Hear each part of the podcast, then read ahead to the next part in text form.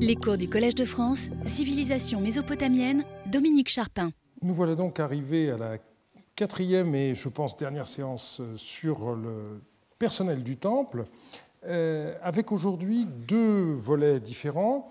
Le premier sera consacré aux activités du clergé et à la gestion des temples. On ne pourra pas s'approfondir, mais euh, on aura comme ça un certain nombre d'aperçus, en particulier avec des choses qu'on reverra par la suite. Et puis la deuxième partie sera consacrée à la question du soin des hommes, prévoir et soigner le mal, et euh, ça posera la question de savoir dans quelle mesure euh, ces activités-là se font à l'intérieur du temple, en liaison avec le temple ou en dehors. Et euh, là encore, on aura des prolongements par la suite. Donc, on va commencer par, en quelque sorte, mettre en scène les différents acteurs que nous avons jusqu'à présent passés en revue et on va voir comment leurs activités étaient organisées dans le temple avec des rythmes qui variaient, euh, quotidiens, mensuels, annuels. Et ensuite, on verra dans ces grandes lignes l'administration souvent complexe des sanctuaires. Mais il faut commencer par revenir sur un point qu'on a très rapidement euh, abordé, qui est la question de la pureté des servants. La proximité euh, des prêtres et des prêtresses euh, avec la divinité exigeait en effet qu'ils répondent à des critères euh, de pureté rituelle très stricts, non seulement comme on l'a vu lors de leur consécration, mais également au quotidien, dans l'exercice de leurs fonctions.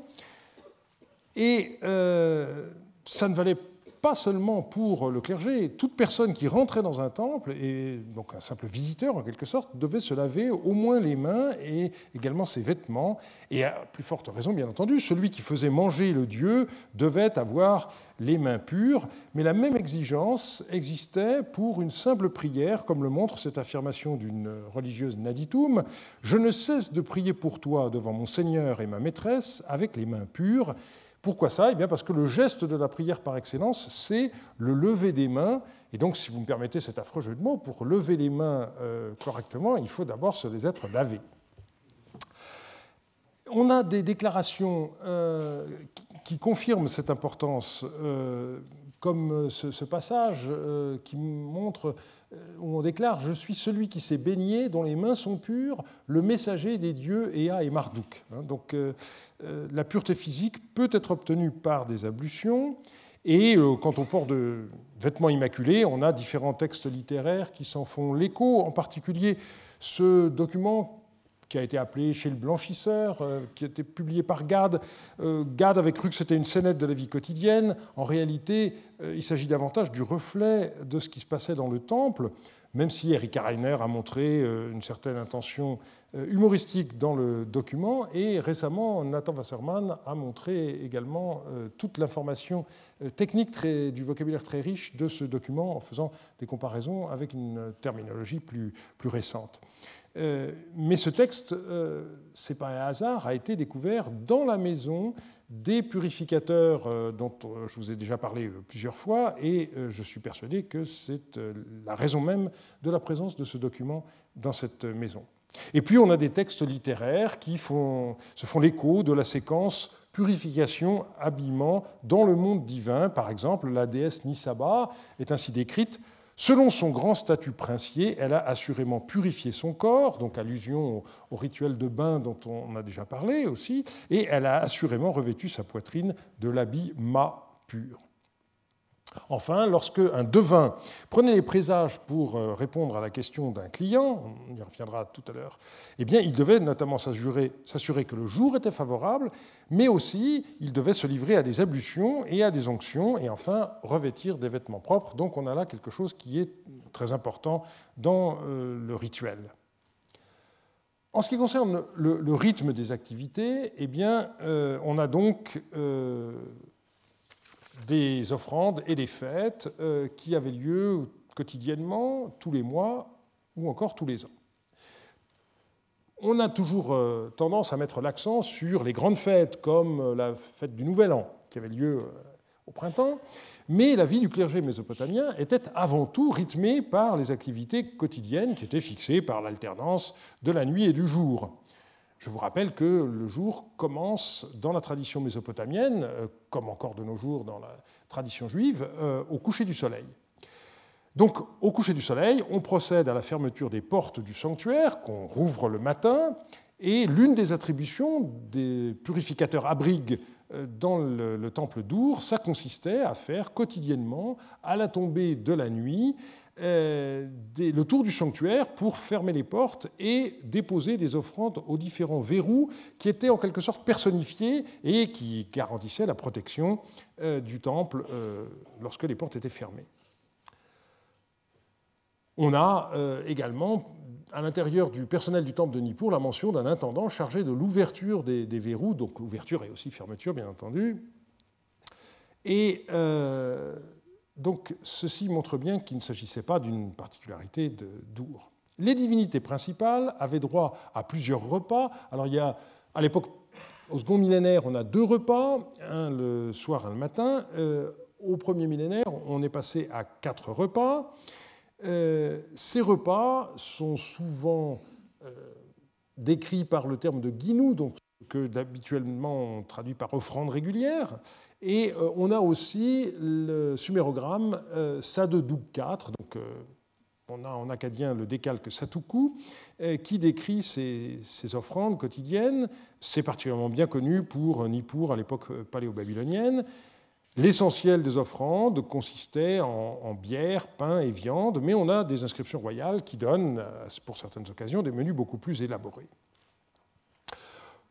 Pour les anciens, les, mythes fondaient les rites, mais inversement, bien entendu, nous pouvons euh, lire euh, ces textes comme la transposition dans le monde divin des réalités du culte. Et on a des hymnes ou des incantations qui montrent le dieu Koussou, euh, chargé de faire manger le dieu Enlil, tout comme les desservants du temple étaient concrètement amenés à le faire. Vous avez ici un détail d'un bas-relief néo-assyrien qui montre un exemple de table d'offrande, comme on pouvait en avoir dressés tous les jours devant la statue de culte. On passe maintenant à la question des fêtes mensuelles, donc rythmées par euh, l'apparition de la nouvelle lune, puisqu'on a un calendrier euh, lunisolaire en Mésopotamie, et ce sont avant tout des documents comptables qui permettent de reconstituer la succession de ces fêtes. Ça a été étudié pour l'époque de la troisième dynastie d'Our par euh, Walter Salaberger, pour le début du deuxième millénaire, vous avez euh, pour le sud de la Mésopotamie l'ouvrage de Thomas Richter et pour les riches archives de Marie, celui d'Antoine Jacquet. Ces offrandes mensuelles pouvaient être pour les rois l'occasion de resserrer leurs liens, en faisant porter à leurs alliés des parts d'offrandes. C'est connu à l'époque de Marie, et euh, à l'époque néo-babylonienne, on a des temples qui envoient des paniers au roi qui contient sa part des offrandes redistribuées. Les fêtes annuelles donc étaient rythmées par le Nouvel An, généralement fixé à l'équinoxe de printemps. Vous avez euh, l'étude la plus récente qui est due à Annette Sgol. Et on peut citer un cas exceptionnel qui est celui du Zoukrou Aemar, parce que c'est, euh, on a un, véritable cycle de sept ans euh, qui est attesté dans ce cas et qui a été étudié par Daniel Fleming. Enfin, on a des cérémonies occasionnelles qui n'étaient pas liées au rythme régulier du calendrier, mais à des événements euh, par nature même exceptionnels, comme les éclipses. Et puis, euh, c'était la même chose pour euh, des rituels de construction, la consécration d'objets sacrés, etc. On passe maintenant à la question des activités qui avaient lieu hors du temple le clergé pouvait en effet être amené à organiser des activités religieuses en dehors même de l'enceinte du temple, déplacement de la divinité sous forme de statue ou de symbole en particulier. Alors on a des mentions des voyages des dieux euh, dans des textes littéraires sumériens, donc une divinité va rendre visite à une autre divinité. La difficulté qu'on a pour euh, décrypter ces textes, c'est bien sûr de savoir à quelle réalité euh, on a affaire dans le culte. On a des lettres paléo-babyloniennes qui sont beaucoup plus euh, précises et qui évoquent des sortes de processions au cours desquelles la statue d'une divinité, comme Belet Nagar par exemple, était transportée dans toute une région et euh, de frontière en frontière, eh bien, il y avait un passage de relais en quelque sorte qui nous est parfois décrit. Enfin, au premier millénaire, on voit par le rituel babylonien du Nouvel An que euh, le dieu Nabu, qui est le fils de Marduk, eh bien, quittait son sanctuaire de Borsippa pour se rendre à Babylone auprès de son père Marduk. Et euh, ça a été étudié en, détail par Caroline Wertzeger parce que le, fait que le dieu quitte euh, la cella du temple de Borsippa, bien entendu, était entouré par toute une série de, rites euh, particuliers. On a aussi des activités juridiques. Ça n'est pas étonnant dans la mesure où droit et religion étaient en Mésopotamie très intimement liés à l'époque paléo-babylonienne, on a tout un dossier permettant de voir comment certains conflits étaient réglés par l'intervention d'une arme divine, on dirait un symbole divin. Ces conflits portaient le plus souvent sur la propriété d'une maison, d'un champ ou d'un verger, euh, sur le partage du grain après la moisson, etc. Dans de tels cas, on voit des prébendiers qui portent le titre de Gudapsu, qui faisaient sortir l'arme de la divinité du temple et qui la transportait sur le lieu du conflit, et il y avait une manipulation du symbole divin qui permettait de délimiter ce qui revenait à chacun. Cette intervention, bien entendu, n'était pas gratuite, et euh, une partie de la rétribution était gardée par les intéressés et une partie reversée aux responsables shangum du temple. Autre exemple, la question des serments les procès s'achevaient souvent par euh, un serment prêté à la porte de tel dieu. Alors là, on a une difficulté parce que on ne sait pas toujours si c'est la porte de la ville vouée à telle divinité ou si c'est la porte du temple du dieu nommé. Mais on voit que ces serments impliquaient souvent la participation de membres du clergé. Par exemple, à Babylone, on voit des juges qui obligent des bergers qui se disputaient leurs bêtes à conclure un accord sous serment à la porte de Marduk, et ce, en présence de prêtres qui portent le titre de Erib Bitim. On voit aussi le clergé intervenir lors de la conclusion de traités.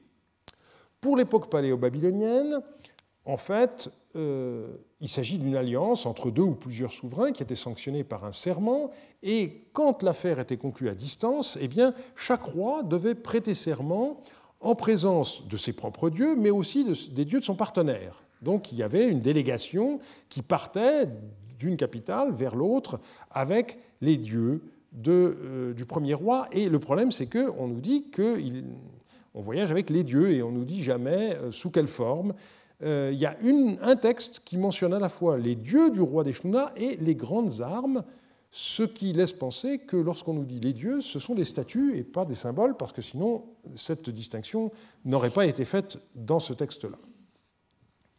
Alors, on aimerait avoir des détails, bien entendu, sur euh, le transport de ces statues ou de ces symboles divins, mais euh, bah, il faudrait qu'une catastrophe se soit produite pour qu'on ait des informations. Et jusqu'à présent, on n'a pas d'attestation de statues qui auraient été euh, volées en cours de route ou qui seraient tombées à l'eau en traversant une rivière. Enfin, je laisse à votre imagination le, soin de, de, penser à toutes ces situations qui auraient pu être une catastrophe et qui nous auraient donné un texte nous permettant de savoir sous quelle forme les voyagent dans ce cas-là. Pour l'instant, malheureusement, tout s'est bien passé et donc on n'a euh, pas de détails.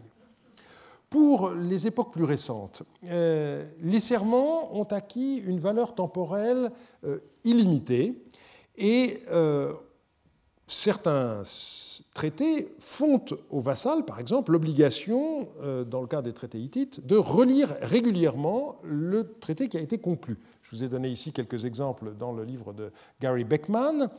Et on peut désormais savoir qu'il ne s'agit pas d'une clause théorique, parce que, de fait, euh, il y a euh, maintenant la preuve que les traités étaient conservés dans certains cas dans les temples et même y étaient suspendus. Je fais ici allusion à la découverte toute récente sur le site de Tel Tainat, euh, donc dans la partie euh, de la Syrie qui aujourd'hui est en, Turquie, euh, euh, à l'ouest d'Alep, on a découvert donc ce petit temple et sur le sol, on a découvert cette grande tablette qui est un, traité d'alliance à l'égard du roi assyrien Assaradon et on a découvert sur la tranche une marque qui clairement correspond à un lien qui permettait de suspendre cette tablette au mur du temple.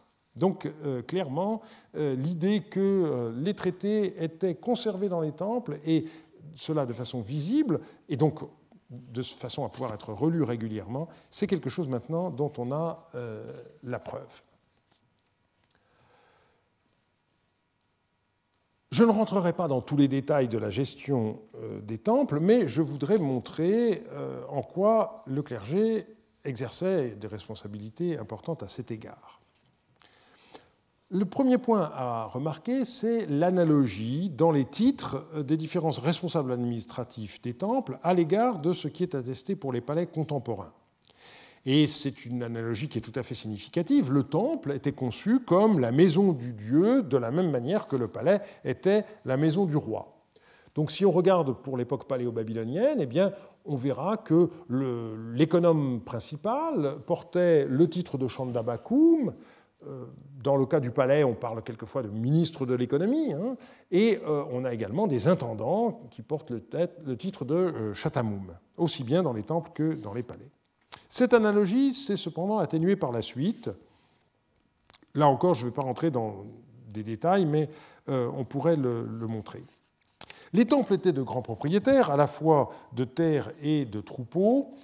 Et si on regarde l'évolution générale euh, à travers les trois millénaires de l'histoire mésopotamienne, eh bien, on s'aperçoit que on est passé progressivement euh, d'un système de régie directe de ces euh, domaines à un système de sous-traitance qui s'est de plus en plus développé et qui a été en particulier étudié par euh, les spécialistes de l'époque néo-babylonienne, puisqu'ils ont une documentation surabondante sur cette question. Donc on a pu le montrer à propos d'Uruk, par exemple, ou encore de Sipar. La question de la rétribution du clergé euh, est intéressante. On a à la fois des gens qui ont euh, des terres, euh, de la même manière que les fonctionnaires qui travaillent pour le palais peuvent avoir des champs alimentaires, comme on dit, et puis on a également des, rations. Et ces rations étaient parfois d'un genre un peu particulier, puisque on a la question des offrandes, du devenir des offrandes. il y a dans la terminologie sumérienne les mots Eshtagurra, littéralement revenant euh, du sanctuaire, eh bien, euh, on peut voir aussi bien à Nippur, comme l'a montré euh, Marcel Sigrist, qu'à Our, comme je l'ai montré à sa suite, qu'il s'agit bel et bien de la redistribution au personnel du temple des offrandes qui ont été présentées à la divinité. Et donc, si on regarde ce que le livre de Daniel dans la Bible, qui est un livre très tardif, euh, nous dit de cette affaire-là, on s'aperçoit qu'il s'agit d'une vision complètement déformé de ce système. Vous savez en effet que les prêtres ils sont accusés de venir dans la nuit euh, dans le, temple s'emparer furtivement des offrandes qui sont déposées devant la statue de Belle, et c'est parce que euh, on, met sur le sol de la cendre que la supercherie est découverte. En réalité, euh, les Mésopotamiens ne se cachaient pas du tout, euh, puisqu'il y a toute une comptabilité de la redistribution des offrandes euh, qui nous a été conservée. Dans leur vision du monde, les dieux mangeaient les offrandes avec les yeux. Par conséquent, il y avait des restes. Et ces restes, eh bien, il n'y avait pas de problème pour les redistribuer. Donc, ce qui restait était parfaitement consommable pour le personnel du temple, et on avait une comptabilité tout à fait officielle qui en était tenue. Par ailleurs, euh, les temples euh, thésaurisaient d'importantes richesses. Alors pour l'époque paléo-babylonienne, on a quelques inventaires qui nous sont connus, mais malheureusement, ce sont les inventaires de, temples pas très importants, comme celui de l'Agaba ou celui de Raradoum. Euh, on attend avec impatience la publication de l'inventaire des richesses du temple de Nanaya à Uruk, qui est un texte qui a été découvert en 1962.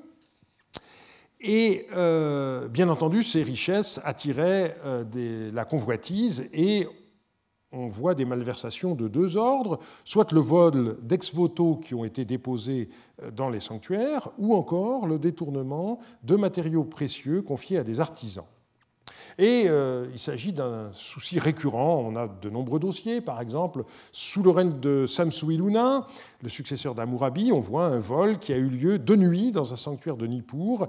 Et là, le problème, c'est que les autorités ont tenter de couvrir les coupables, et du coup le roi, dans une lettre qui nous a été conservée, a demandé le transfert des suspects à Babylone. On a aussi un texte euh, conservé à Strasbourg qui nous donne l'inventaire des biens volés dans le temple de Ninkarak et qui est très intéressant parce qu'il ne s'agit que d'objets en bronze, donc un métal euh, pas vraiment précieux, mais malgré tout qui a de la valeur. On a cinq statues, deux instruments de musique, un encensoir, un bijou, un plat, trois anneaux, une clé et des chiennes votives sur lesquelles on va revenir prochainement. Si on saute un millénaire, eh bien pour l'époque néo-assyrienne, on a un certain nombre de lettres qui nous montrent que les vols étaient également quelque chose de courant. Par exemple, un membre d'un temple a volé pas moins de 30 kilos d'argent, portant notamment sur des ustensiles offerts par le roi et la reine-mère, SAA 1354.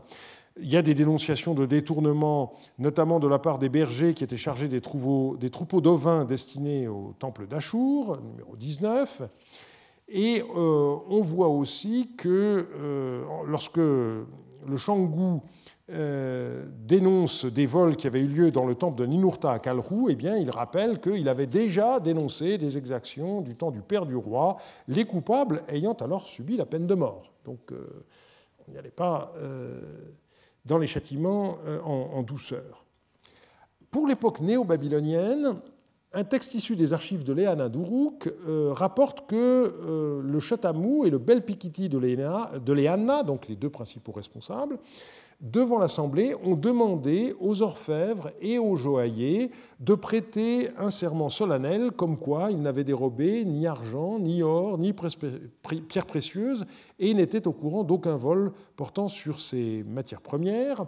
Donc ça, c'est un serment purgatoire qui porte sur le passé. Et puis ensuite, il faut une promesse Promesse de ne pas travailler ou de faire de réparation pour le compte d'un autre temple. Donc là, il y a des cadres très précis qui sont fixés à l'exercice des professions artisanales pour le compte des temples.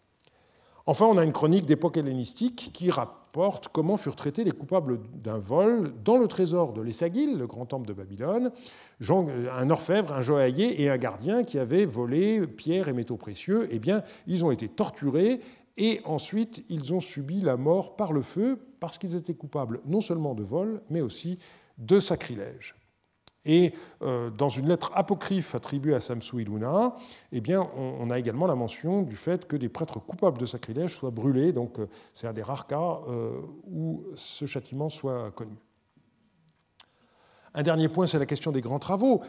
là aussi, on pourrait passer beaucoup de temps à décrire ces activités. Disons que la construction et l'entretien des temples, ainsi que leur restauration après une destruction ou une phase d'abandon, euh, associaient le clergé au pouvoir royal, puisque c'était la responsabilité des rois et euh, de maintenir les sanctuaires, et que, de fait, les souverains donnent une large place à ces activités dans leurs inscriptions commémoratives. Mais on a aussi des lettres qui nous montrent comment, par exemple, sous le roi assyrien Assaradon, la restauration de l'Essagil qui avait été détruit par euh, son père Sénachérib en 689 a eu lieu. Euh, on voit aussi des activités rituelles qui entouraient aussi bien le début des travaux que le moment de la consécration.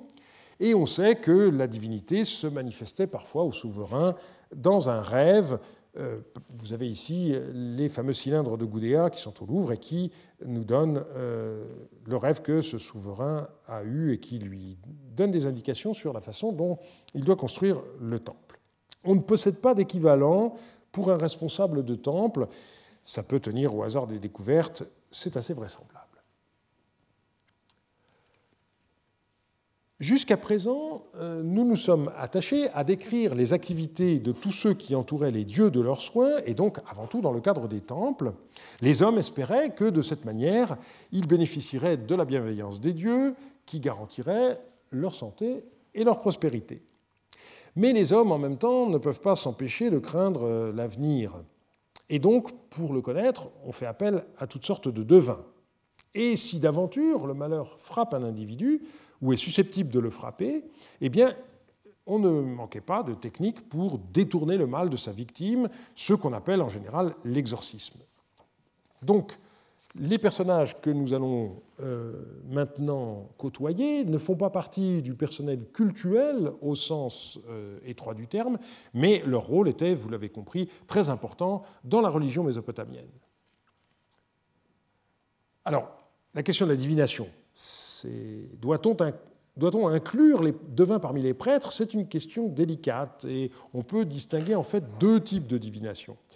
Euh, d'un côté, on a les praticiens de ce qu'on peut appeler la divination déductive, et d'autre part, les tenants de ce qu'on a appelé la divination inspirée. Pour ce qui est de la divination déductive, donc les devins stricto sensu, eh bien, ce sont des gens qui n'ont aucun lien avec les temples. Alors qu'au contraire, euh, les tenants de la divination inspirée, les prophètes, pour dire euh, rapidement les choses, euh, appartiennent souvent, mais non exclusivement, au personnel cultuel. Mais dans les deux cas, ce qu'il faut relever, c'est que ni devin ni prophète ne relèvent du système de prébande. Et c'est pour ça qu'ils sont généralement exclus des études portant sur le clergé. Alors, une fois cette distinction posée, je crois qu'il ne faut pas aller aussi loin que ce que Oppenheim avait fait lorsqu'il écrivait dans son portrait de la civilisation mésopotamienne. Le devin mésopotamien n'est pas un prêtre, mais un expert technicien et avant tout un érudit. La vision des devins comme érudits vaut sans doute pour le premier millénaire, mais pas pour l'époque paléo-babylonienne. À cette époque-là, on voit les mains des devins euh, autant plongées dans les entrailles des moutons que euh, rédigeant euh, des rapports sur des tablettes. À toutes les époques, en tout cas, le devin posait aux dieux les questions de ses clients à qui il transmettait la réponse favorable ou non obtenue au terme d'un rituel particulier. Et donc, euh, c'est ce rôle d'intermédiaire entre les dieux et les hommes qui fait du, prêtre, du devin un prêtre au sens de la définition que je vous avais proposée en commençant. Parmi les tenants donc de la divination déductive, les personnages les mieux connus sont les devins barous qui pratiquaient euh, l'extispicine, donc l'examen des entrailles des animaux sacrifiés. Ils suivaient un rituel très précis lors de la mise à mort du mouton sacrifié, adressant une prière au dieu patron de la divination, euh, le dieu Shamash et le dieu euh, Hadad, et formulant la question pour laquelle ils demandaient une réponse claire. Et ensuite, eh bien, les dieux ayant écrit sur le foie du mouton leur réponse, on ouvrait la bête, on examinait euh, les entrailles, en particulier le, foie, et à ce moment-là, on voyait quelle était la réponse positive, négative ou ambiguë que euh, les devins, à ce moment-là, transmettaient à la personne concernée. Et cette transmission se passait par oral lorsque le client euh, était là, ou par écrit sous forme de lettres ou de rapports lorsqu'on avait affaire à une consultation à distance. Mais ce qu'il faut bien comprendre, c'est que ces devins n'appartenaient pas au personnel des temples. Ils étaient au service de leurs clients. Alors les plus connus, bien entendu, sont les rois. Par exemple, ceux de Marie euh, à l'époque paléo-babylonienne, ou encore euh, les empereurs euh, assyriens au premier millénaire. Mais il est clair que ce sont nos sources qui privilégient ce genre de relation, en réalité, les devins devaient travailler au moins autant pour les membres influents de la société que pour euh, les, rois et leur entourage. Donc on a des attestations d'ailleurs euh, de marchands qui consultent des devins, éventuellement même d'ailleurs euh, d'un shangoum responsable d'un temple qui a recours au service d'un devin. Donc ça n'était pas une exclusivité royale. Et le serment que devait prêter tout devin euh, travaillant pour le compte du roi à Marie est intéressant parce qu'il l'obligeait à porter à la connaissance du roi tout mauvais présage qu'il pourrait constater dans une consultation oraculaire qu'il ferait pour un particulier. Donc le roi avait en quelque sorte euh, une préséance qui fait que si jamais on voit un, mauvais présage qui peut concerner le roi dans une consultation oraculaire qu'il n'a pas commandée, on est obligé de la lui transmettre. Et puis, bien entendu, le devin s'obligeait à refuser de prendre les présages pour des gens qui préparaient une rébellion et s'engageait à la dénoncer. Les devins étaient rétribués par euh, leurs clients au moment de la consultation. Ceux qui travaillaient pour les rois avaient l'avantage d'une situation plus stable, euh, bénéficiant notamment de terres. On connaît mal leur organisation, mais il existait parfois une hiérarchie entre eux. En bas de l'échelle, on trouve des apprentis qui sont identifiés comme tels dans euh, le colophon de certains manuscrits qu'ils ont recopiés dans le cours de leur formation. Et au sommet se tenait le chef des devins, qui est un titre attesté à certaines périodes, on sait par exemple qu'à l'époque néo-assyrienne, le chef des devins avait droit à un habit de couleur pourpre. Certains devins ont travaillé dans le cadre de palais où ils ont constitué de véritables bibliothèques de référence. Les exemples les plus récemment connus viennent de la périphérie du monde mésopotamien, par exemple à Tigunanum, sur le Moyen Tigre. Eh bien, il y a eu un groupe de devins très actifs sous la direction d'un certain Kouzi, dans le palais du roi Tuniteshoub à l'époque paléo-babylonienne tardive, et vous avez des textes qui ont été publiés euh, l'année dernière par Andrew George, qui sont tout à fait intéressants. On a également d'autres devins qui ont gardé le produit de leur activité scribale à domicile, comme la famille de Zoubala à Emar sur le Moyen Euphrate, euh, auquel j'ai déjà fait allusion. La question qui se pose maintenant, c'est de savoir où les devins pratiquaient leur art. En effet, les documents nous donnent beaucoup de détails sur l'objet des consultations oraculaires, sur la durée de validité des présages, qu'ils soient favorables ou défavorables, mais ils sont généralement muets sur l'endroit où les devins officiaient. Si on regarde par exemple la prière du devin paléo-babylonien à laquelle j'ai fait allusion tout à l'heure, eh bien, euh, le devin demande à Shamash et Hadad de descendre du ciel pour venir siéger sur des trônes en or. Donc ça désigne métaphoriquement les sièges des juges, mais euh, ça ne nous donne pas beaucoup de détails euh, concrets. Il y a des textes récents qui parlent de l'endroit de vérité de Shamash et Hadad, ou encore de l'endroit du jugement.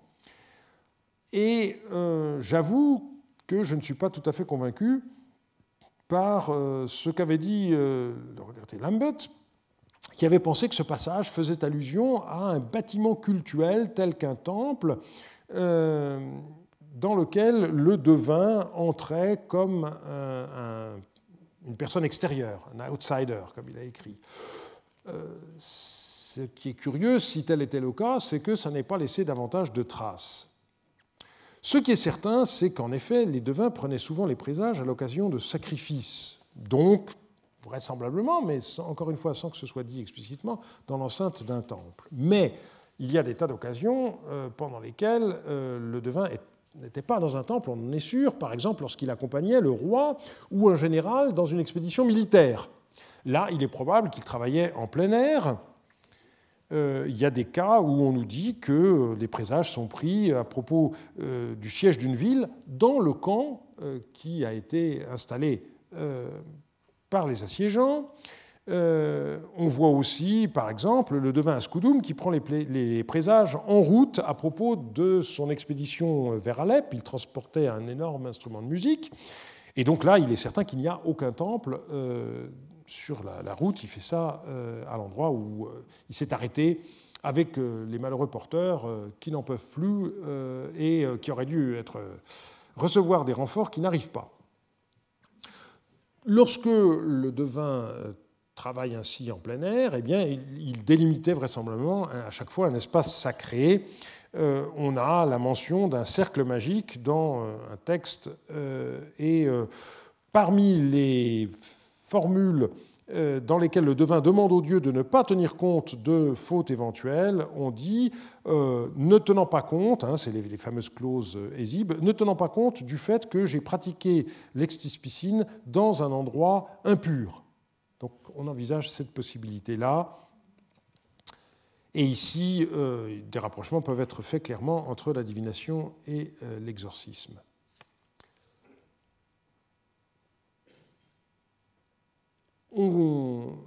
Par ailleurs, le devin invitait les dieux à venir avec une offrande et des fumigations de cèdre avant de procéder à l'abattage du mouton. On a surtout parlé euh, jusqu'à présent euh, des spécialistes du foie, mais il existait d'autres catégories euh, de devins qui pratiquaient des disciplines un peu moins cotées, comme euh, la libanomancie, donc euh, la divination par examen de fumée, ou encore la lécanomancie, l'examen de gouttes d'huile sur une surface d'eau, ou encore l'aleuromancie, examen de la farine. Il n'y avait pas encore de café à l'époque, hein, donc le mar de café, on ne pouvait pas, mais euh, c'est le même genre d'activité qu'il faut comprendre ici. Hein, géométrie des tâches irrégulières qui sont produites par toutes ces techniques-là. parmi ces devins, eh bien, nous avons le Shailum, en sumérien Lensi, qui pouvait aussi interpréter les rêves, donc la technique de l'oniromancie. Et là, ce qui est intéressant, c'est que, alors qu'il n'y a pratiquement pas d'exemple de femmes euh, baroum, on connaît euh, davantage de femmes shailtum. Donc, euh, le, parallélisme est, d'autant plus intéressant que dans une lettre à BB 888, on voit des gens qui d'abord vont voir un devin baroum, et puis manifestement la réponse qu'ils obtiennent ne les satisfait pas, et ensuite ils vont consulter une shailtum. Et cette femme déclare, donc sans doute à propos d'une maladie, ça n'est pas la main d'Ishtar, puisque les, maladies sont dues à la main des divinités, ça n'est pas la main d'Ishtar, ce n'est pas la main d'une divinité dont le nom est cassé, ce n'est pas la main d'Igala, ce n'est pas la main de, et encore une quatrième divinité. Et on a euh, également dans une lettre paléo-assyrienne, cette fois, mention de la consultation d'une Shailtum pour élucider un cas de maladie. Au premier millénaire, on a le développement d'une discipline qui devient la discipline reine, c'est l'astrologie. Et les astrologues sont désignés en fonction du grand recueil de présages qu'ils avaient constitué et qu'ils consultaient, c'est-à-dire on, parle de scribes de l'Enuma Anu Enlil, qui est la grande série. Euh, je vous ai mis ici le dernier volume euh, paru euh, de cette collection d'un très grand nombre de tablettes, il y en a plus d'une centaine et donc euh, connu par de très nombreux manuscrits. Euh, le remembrement de toute cette masse fait l'objet de travaux depuis un siècle euh, qui ne sont toujours pas achevés. On a en particulier la correspondance d'un certain nombre d'astrologues avec les rois à l'époque néo-assyrien, et ceci est quelque chose de très très intéressant. Et c'est seulement à partir de l'époque achéménide que l'on voit les astrologues être rattachés au temple. Donc pour l'époque euh, achéménide et ensuite pour l'époque hellénistique, il est vrai que les astrologues euh, sont rattachés au temple, mais pas auparavant.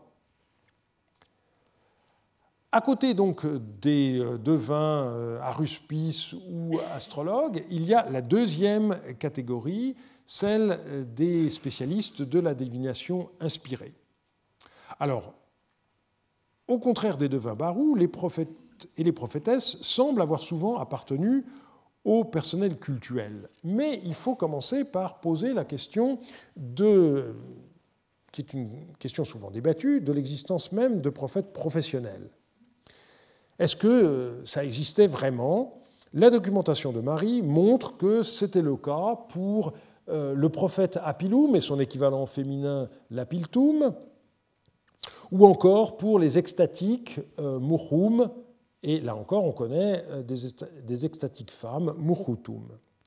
Ces personnages sont toujours qualifiés par rapport à une divinité, donc on vous dit l'apilum de tel dieu, la de telle divinité, et en même temps on voit assez souvent que le lieu habituel de l'activité de ces prophètes, c'est un temple, même si, à l'occasion, il leur arrive de prophétiser à l'extérieur. Le rituel d'Ishtar, qui nous a été conservé dans le palais de Marie, indique que l'on prenait en compte la capacité d'un mouchoum à un moment précis d'entrer ou non en transe, donc dans le cadre d'un rituel qui se déroule dans, un temple. Et c'est ce qui ressort également des sources néo-assyriennes relatives aux extatiques mahou. Et l'on voit assez souvent des shangoum qui transmettent au roi euh, une prophétie émise dans l'enceinte du temple dont ils étaient responsables, aussi bien dans les sources de Marie que dans les sources néo-assyriennes, là encore. On relèvera par ailleurs que les prophétesses Mouhoutoum n'étaient pas mariées, à l'instar de la plupart des femmes consacrées, euh, on l'a vu précédemment, pour l'époque néo-assyrienne, euh, le titre euh, le plus courant, c'est celui de Raggimu, avec comme féminin Raggintu. Et on a retrouvé en particulier le texte de certaines de leurs prophéties, émises notamment dans le temple d'Ishtar à Arbel, qui ont été retranscrites euh, dans des recueils qui ont été retrouvés à Ninive. Donc vous avez les deux ouvrages complémentaires de Nissinen et de Parpola qui font le point sur cette documentation. La question de l'attention qui était prêtée aux prophéties semble euh, être variable euh, et en particulier être euh, due à la personnalité des rois plutôt que de relever d'une opposition géographique est-ouest comme on l'a cru pendant longtemps. Amari, le roi Zimrilim, était certainement plus réceptif aux prophéties que ne l'avaient été ses prédécesseurs. C'est euh, le cas également à Ninive en ce qui concerne Assaradon et Assurbanipal.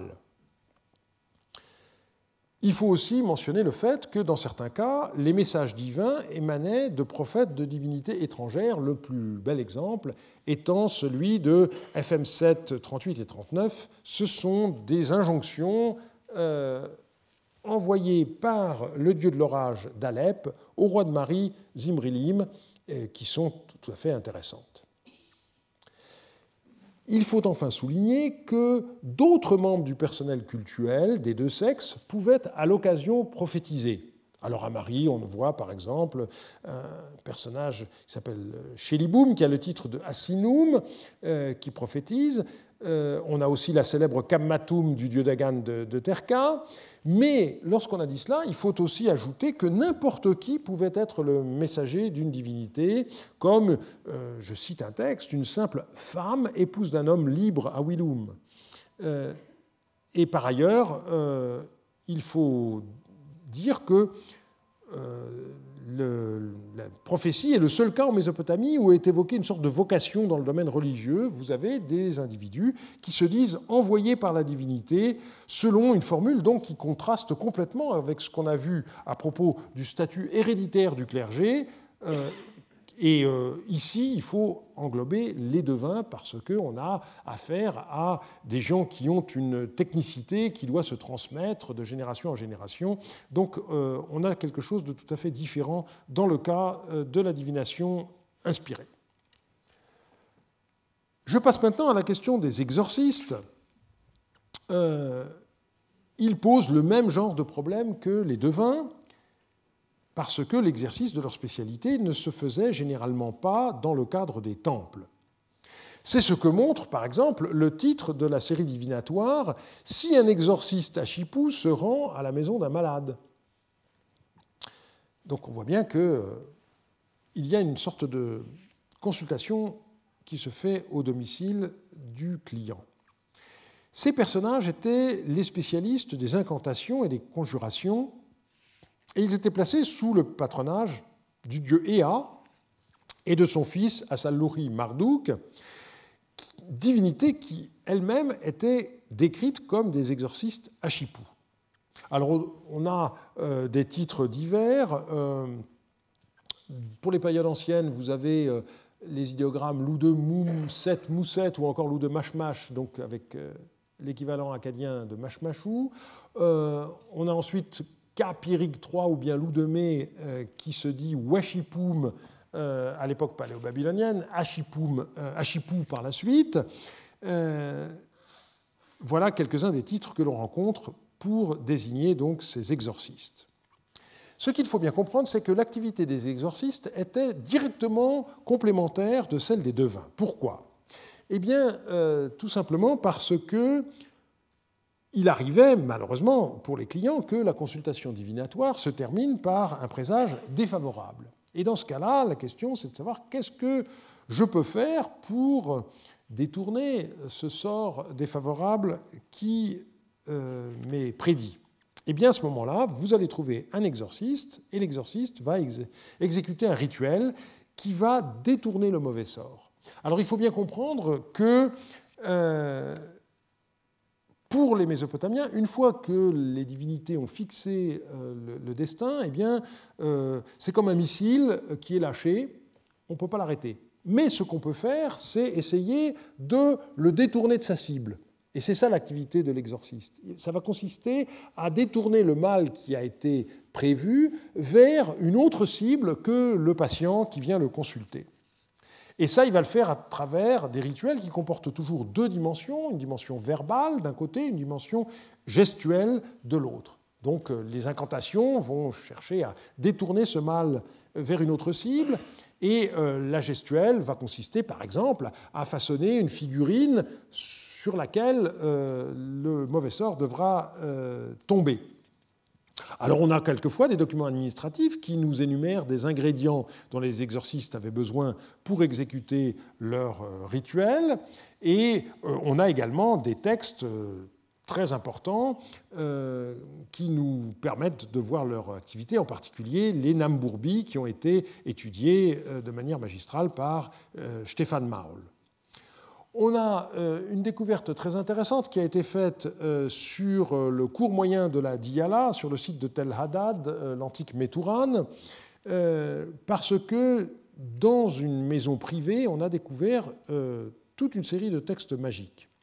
Alors, malheureusement, au moment de la fouille, eh bien, on a séparé, ce qu'il ne faut jamais faire, comme je vous l'ai déjà dit, les textes d'archives d'un côté qui ont été confiés à un certain nombre de, personnes, et puis euh, les textes littéraires de l'autre, et malheureusement les textes d'archives n'ont toujours pas été publiés, de sorte que euh, on ignore l'identité de là ou des personnes qui habitaient dans cette maison, mais on, vu euh, la concentration de textes liés à l'exorcisme, on peut penser que la maison était bel et bien euh, celle d'un exorciste. Donc ce serait un des rares cas où on aurait pu retrouver une sorte de euh, bibliothèque professionnelle, mais ça n'est pas euh, une, certitude.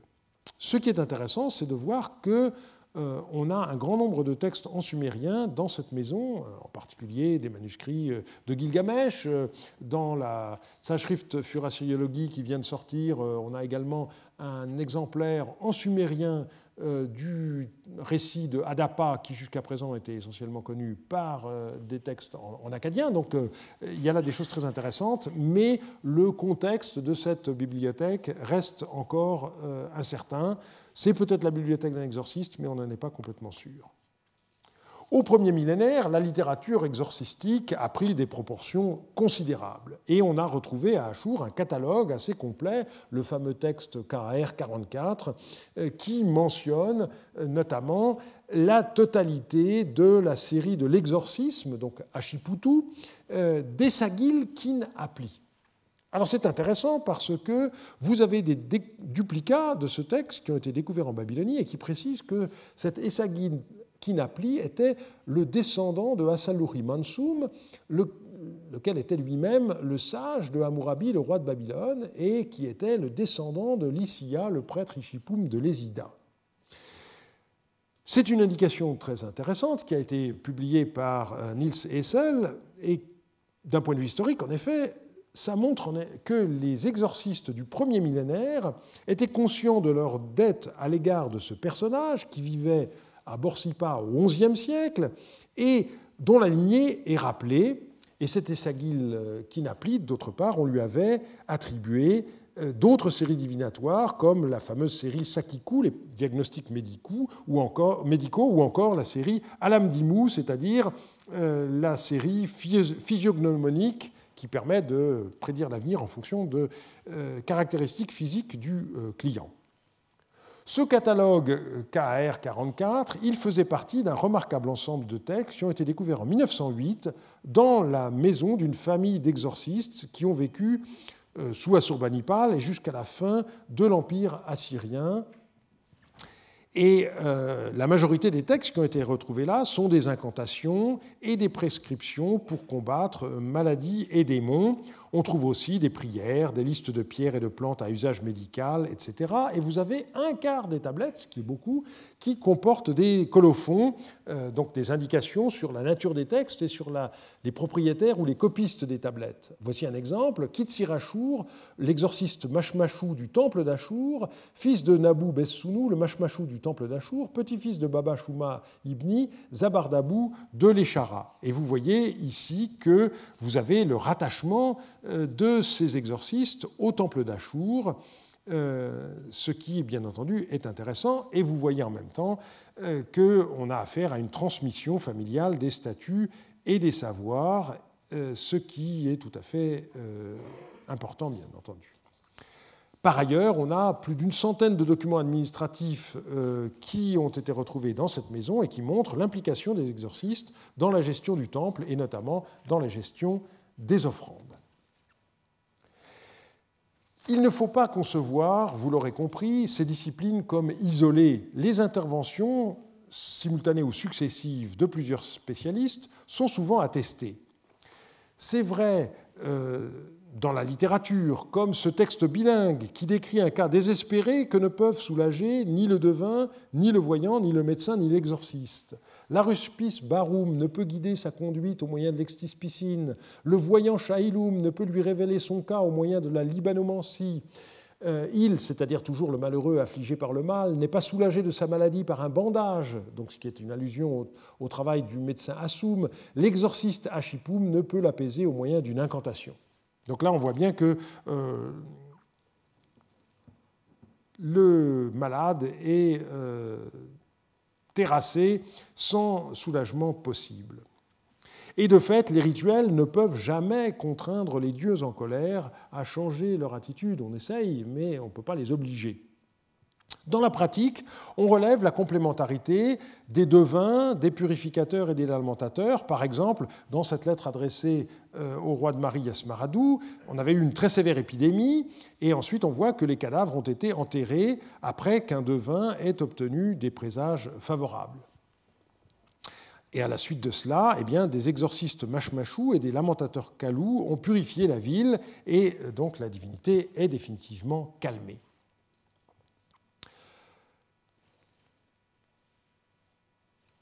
Une des caractéristiques du clergé mésopotamien, c'est sa volonté farouche de maintenir vivante une tradition ancestrale. Le culte lui-même, je l'ai dit en commençant, avait été organisé par les dieux de manière parfaite et il ne fallait surtout rien y changer.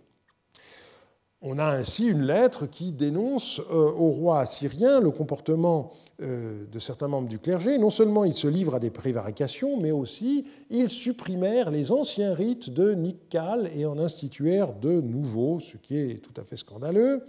Et d'ailleurs, les innovations n'avaient pas de valeur. Euh, là encore, on a une autre lettre qui dit ce n'est pas un rituel, ce n'est rien, ce n'est pas ancien, c'est ton père qui l'a introduit. Donc, manifestement, on peut remettre en question quelque chose qui n'a pas d'antiquité. Ce souci d'une transmission euh, inaltérée se manifestait en particulier lors des périodes de difficultés politiques, lorsque certains groupes de prêtres étaient contraints à l'exil. Alors on connaît particulièrement bien euh, un certain nombre d'exemples à l'époque paléo-babylonienne. J'ai déjà fait allusion à ces purificateurs qu'on retrouve à Our, mais qui sont originaires d'Eridou. Eh bien, dans un hymne au dieu d'Anna, il est question des saints rites de purification qui ne doivent pas tomber en désuétude. Donc les prêtres se sentaient comme euh, les euh, agents de cette transmission à travers les siècles de ces rites anciens. Et il fallait tant bien que mal, mais euh, absolument arriver à euh, les transmettre à la nouvelle génération. Quoiqu'intégrés au clergé de l'Ekishnogal, donc, ces purificateurs maintenaient le souvenir de leurs origines.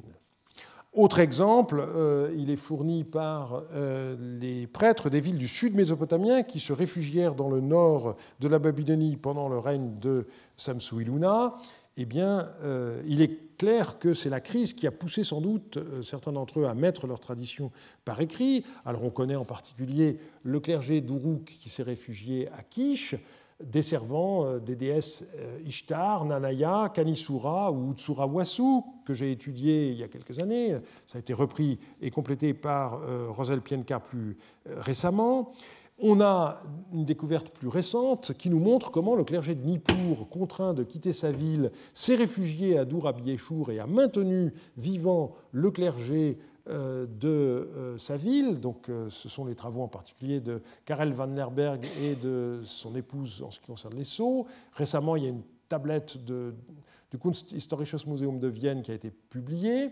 Et on voit bien qu'on euh, a affaire à des dépenses de moutons pour les offrandes régulières des dieux Enlil, Ninlil, Ninurta, Nusku et pour les fêtes Esheshum de Nippur. Et ces textes sont rédigés à Dourabi euh, on voit euh, également que ces ovins sont apportés à Dourabi par différents personnages et qu'ils sont reçus par des prêtres Neshakum et par des purificateurs Pachichoum voués à, Ninlin et à Ninurta, donc euh, personnel cultuel bien connu par les textes de Nippur plus anciens. Donc on a vraiment l'impression que ce sont des gens qui ont dû quitter la ville de Nippur en raison de, de problèmes politiques et qui se sont réfugiés à Durepiyeshur, où ils poursuivent le culte traditionnel des divinités de leur ville d'origine. Et euh, leur état d'esprit est euh, révélé par la légende d'un saut-cylindre. On nous dit Nanamedou, celui qui prie Marduk, puisse-t-il voir le renouveau de l'écour c'est-à-dire le grand temple euh, d'Enlil, et de Nippur. Donc ces gens exilés espèrent bien un jour pouvoir revenir dans leur ville.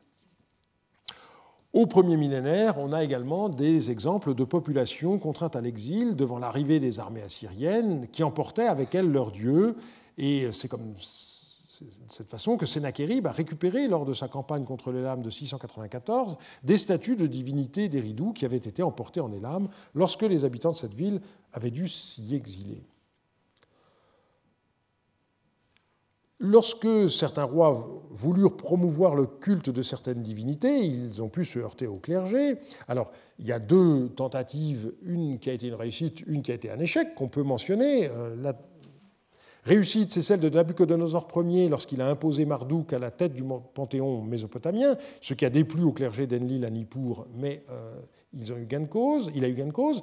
Et inversement, on sait que Nabonide n'a pas réussi à imposer le culte du dieu Lune face à l'hostilité du clergé de Marduk à Babylone notamment, mais sans doute pas exclusivement. Et euh, les, les, prêtres de Marduk ont accusé Nabonide de prétentions infondées et d'ignorance grave de la véritable tradition.